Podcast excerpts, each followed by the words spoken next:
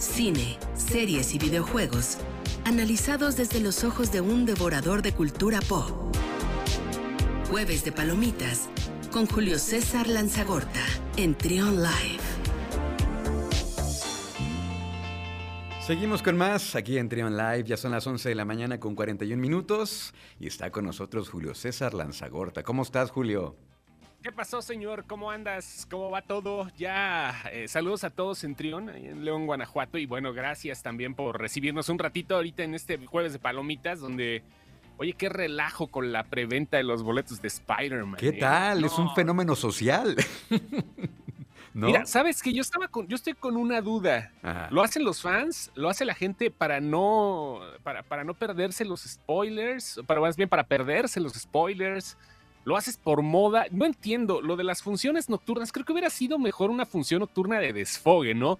A final de cuentas, como ya se veía desde hace mucho tiempo, ¿no? 12 de la noche, 0 horas, vámonos todos, órale, descuélguense los que quieran ver primero la película y después que ya se lo dejen a toda, a, pues, a toda la banda, ¿no? Pero no sé, creo que fue una decisión un poco extraña, aunque claro que lo que ha hecho Sony Pictures con esto es elevar la expectativa Totalmente. de una sí. manera impresionante. De hecho, la película en su preventa tan solo en los Estados Unidos juntó más que todas las películas del año en su primer en su, primer- su preventa, vaya. Está muy cañón este efecto, ¿eh?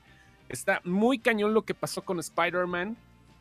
Aquí en México se agarraron a trompadas y todo. No sé si Sí, viste ahí ahí en Cuernavaca, Cuernavaca. sí, sí, sí, es- es algo brutal. Pero es que es, es- esa es la pregunta, ¿es realmente lo, lo harán para comercializar los boletos? Si son fans, es el No, no son fans. No son fans. Mira, yo soy fan y creo que tengo también un montón de amigos que son Ah. de Marvel eh, o, o DC o no sé, cómics de toda la vida. Y me dicen, ¿sabes qué? Eh, Voy a seguir el ejemplo de un amigo. Un amigo en Estados Unidos dice, ah, qué, qué vacía está la sala que encontré para Spider-Man el 24 de diciembre a las 6 de la tarde. Claro, O sea, pues sí. Pero se estrena el sí, 15, cañón, ¿no? Pero bueno. Ajá, sí, se estrena el 15, se estrena antes en Inglaterra, así que los spoilers van a llover. Ah, Si no quieres saber nada, pues no te metas a redes sociales, porque es imperdonable que este, pues, a la gente que no sepa los spoilers, y luego lo hacen por venganza, fíjate. La gente que se entera de las cosas, ah, sí me fregué yo, pues que voy a fregar a todos, me vale gorro. Así es este asunto. Por eso Oye, sí. oye, ¿viste Encanto, verdad? ¿Qué onda? Bien, bien Canto el fin de semana es una película que le hace honor a su nombre. Qué maravilla. Quiero conocer Colombia. Este Ajá. toca temas muy delicados como el desplazamiento forzado eh, en las comunidades rurales de Colombia. Por ese tema de, la, de la violencia, de la guerrilla. Eh, toca ese Órale. tema de manera muy sutil. Claro, es para niños No, pero ahí va, ¿no? pero Ajá. contundente. Es un mensaje muy fuerte, pero, eh, eh, pero de manera muy sutil. Está bien bonita la película, mucho color, bueno, pues todo el sabor de, de Colombia, vallenato, cumbia, este, hasta reggaetones trae la película. Entonces, este, pues muy... te- creo- Chale. Inclusive algunos especialistas ya están diciendo que se va, mm, eh, va a ser nominada seguramente como mejor canción original esta que hizo Carlos Vives para la película. Ujú. Eh, Claro. Muchos aspectos positivos de la película, totalmente familiar, este, bien bonita la película, totalmente recomendable. Oye, pues creo que vale la pena, ¿no? A fin de cuentas, este Disney lo que está haciendo, lo que hizo con Pixar también y Coco, creo que es una de las cosas que por algún lado se podría tomar como apropiación cultural. Sabemos que las cosas que ha hecho, hablando de este tipo de referencias eh, directamente de una de, de- de- de un país, de un folclore, pues lo ha hecho bien, ¿no? O sea, Coco fue una gran, gran idea. O sea, que lo comercializaran a lo mejor pesó mucho, pero pues es que nadie se había tomado la molestia de armar un, una, un- una fantasía tan chida del Día de Muertos. Con errores, ¿no? Como todo, pero también con aciertos tan grandes como manejar a la familia mexicana de una forma tan, Sí. tan natural. Y La lo mismo me imagino que pasa con Encanto, ¿no? Seguramente mucho, el público colombiano está muy satisfecho y he visto muy buenos comentarios de- del público colombiano y, y tiene esto, hay, hay detalles muy de Colombia que, bueno, yo no los, no los conocía, pero hay cosas muy de Colombia que dicen los colombianos. Es que hasta en ese detallito se fijaron. Entonces, pues bueno, ahí está la recomendación. Está bien bonita la película de Encanto. Véanla. Lo que no supe es cuándo va a llegar a, a Disney Plus, porque había visto que llegaba el 24 de diciembre y luego vi que llegaba en enero. No sé cuál sea la fecha correcta, ¿tú sabes?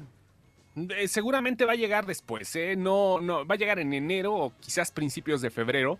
No, estoy, no estoy seguro. Disney está tomándose las más tranquilas, igual con Star Plus, lo que está haciendo ahorita la gente que quiera ver, por ejemplo, este, películas que se están estrenando de parte de 20th Century Fox, bueno, de 20th Century Studios, que Fox ya no existe también va a tener que esperar un ratito, ¿no? Como pasó con Free Guy, que fueron unos tres meses más o menos. Los que sí están dando batallas son los de HBO eh, Max, que por ejemplo Dune ya la estrenaron, la estrenaron el fin de semana pasado. Y pues son 45 días de, ventana de cines para darle directamente a su aplicación porque le están metiendo con todo. Y ahora que ya los va a comprar Discovery, porque se supone que es una alianza estratégica la que tienen, pueden cambiar todavía un montón de cosas. O sea, es de ATT, ATT como que no le supo al negocio, después se van a ir ahora con Discovery, toda la marca de Warner y todas sus submarcas.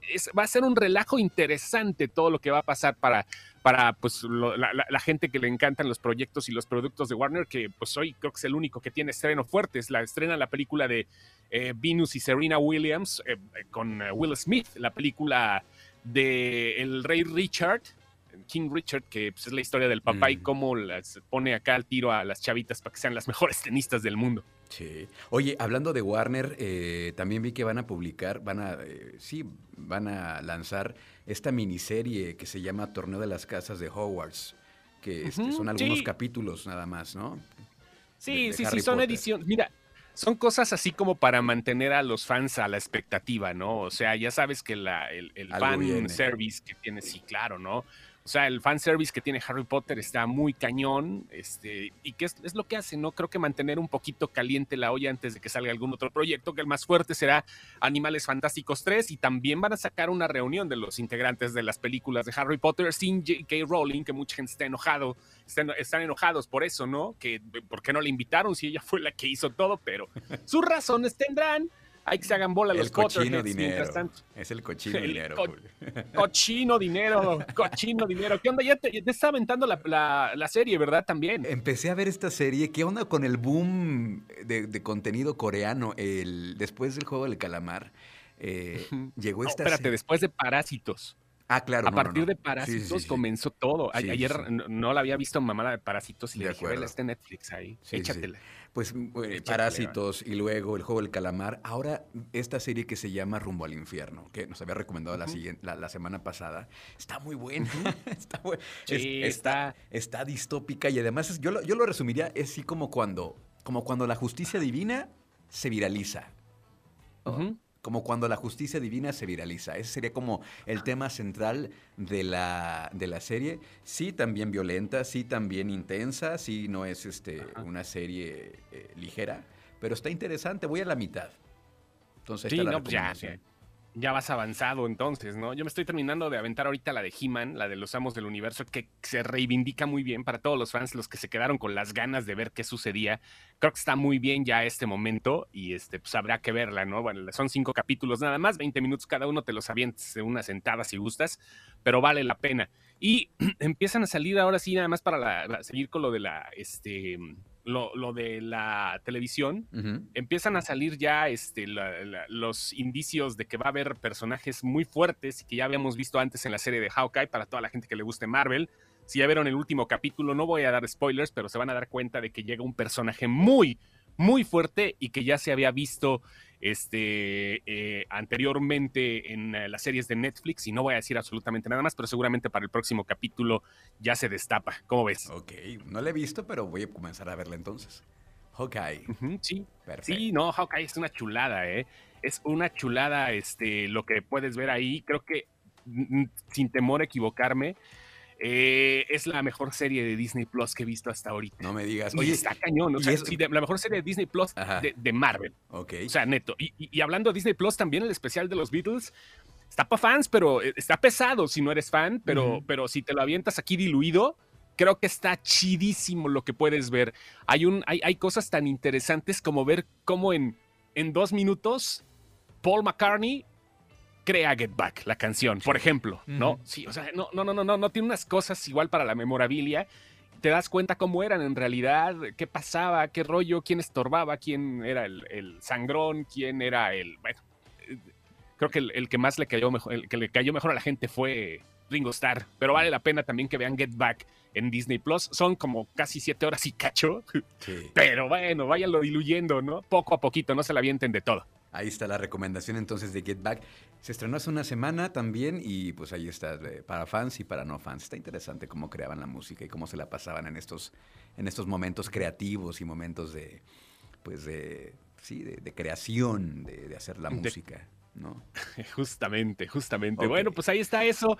En el terreno de los videojuegos, el próximo 9 de, de, diciembre, o sea, justo dentro de ocho días, va a llegar una cosa que se llaman los Game Awards. Los Game Awards es, eh, una, es un premio este, eh, que, se, que se da justamente pues, para todos los videojuegos y que es organizado por un tipo que también tiene mucho que ver con la industria. Este cuate acaba de dar ahorita un anticipo que más de la mitad del total del show va a ser anuncio totalmente nuevo de puros juegos que van a llegar pronto. Así que, ¿cómo ves? 9 de diciembre, los Game Awards. Perfectísimo. 9 de diciembre, los Game Awards. Este cuate se llama Geoff Kigley y dice que, bueno, va a haber buenos lanzamientos. Las cosas están así. Lamentablemente, los lanzamientos se, distraen un año. No quiero decir que se atrasan, sino que se distraen. Y, pues llegan de una manera, eh, pues sí, lenta, ¿no? Al mercado pero ahora, bueno, van a hacer anuncios para lo que llega el año que viene, lo que vendrá en el 2023, que no son enchiladas, hacer videojuegos seguramente, y este, programar sobre todo los, los, juegos fuertes, pero va a ser una buena alineación, además de ver los juegos del año en cada categoría y el, juego del año, que están nominados varios de los que la gente consideró los mejores del 2021. Vamos a ver qué onda con los juegos totalmente nuevos. Y pues el próximo 9 de diciembre habrá que estar al pendiente de esto que son los Game Awards que llegarán y que seguramente también es el último gran, uno de los últimos grandes anuncios. Como por ejemplo, fíjate, yo digo, ¿para qué se engolosinan? Acaba de salir el tráiler de un juego mexicano que está apoyado por un estudio de Japón que se llama Mictlán. Ah, claro, claro, claro, sí, de, dioses aztecas. los dioses aztecas y todo eso, la batalla. Más, de, más que dioses, es un estilo Assassin's Creed, donde tú eres una azteca, o no sé si mexica, o ya no sé cómo estaba la raza allá en 1519 cuando llegaron los españoles. Sí, no, la neta, ¿para qué te voy a contar si yo no lo viví, no?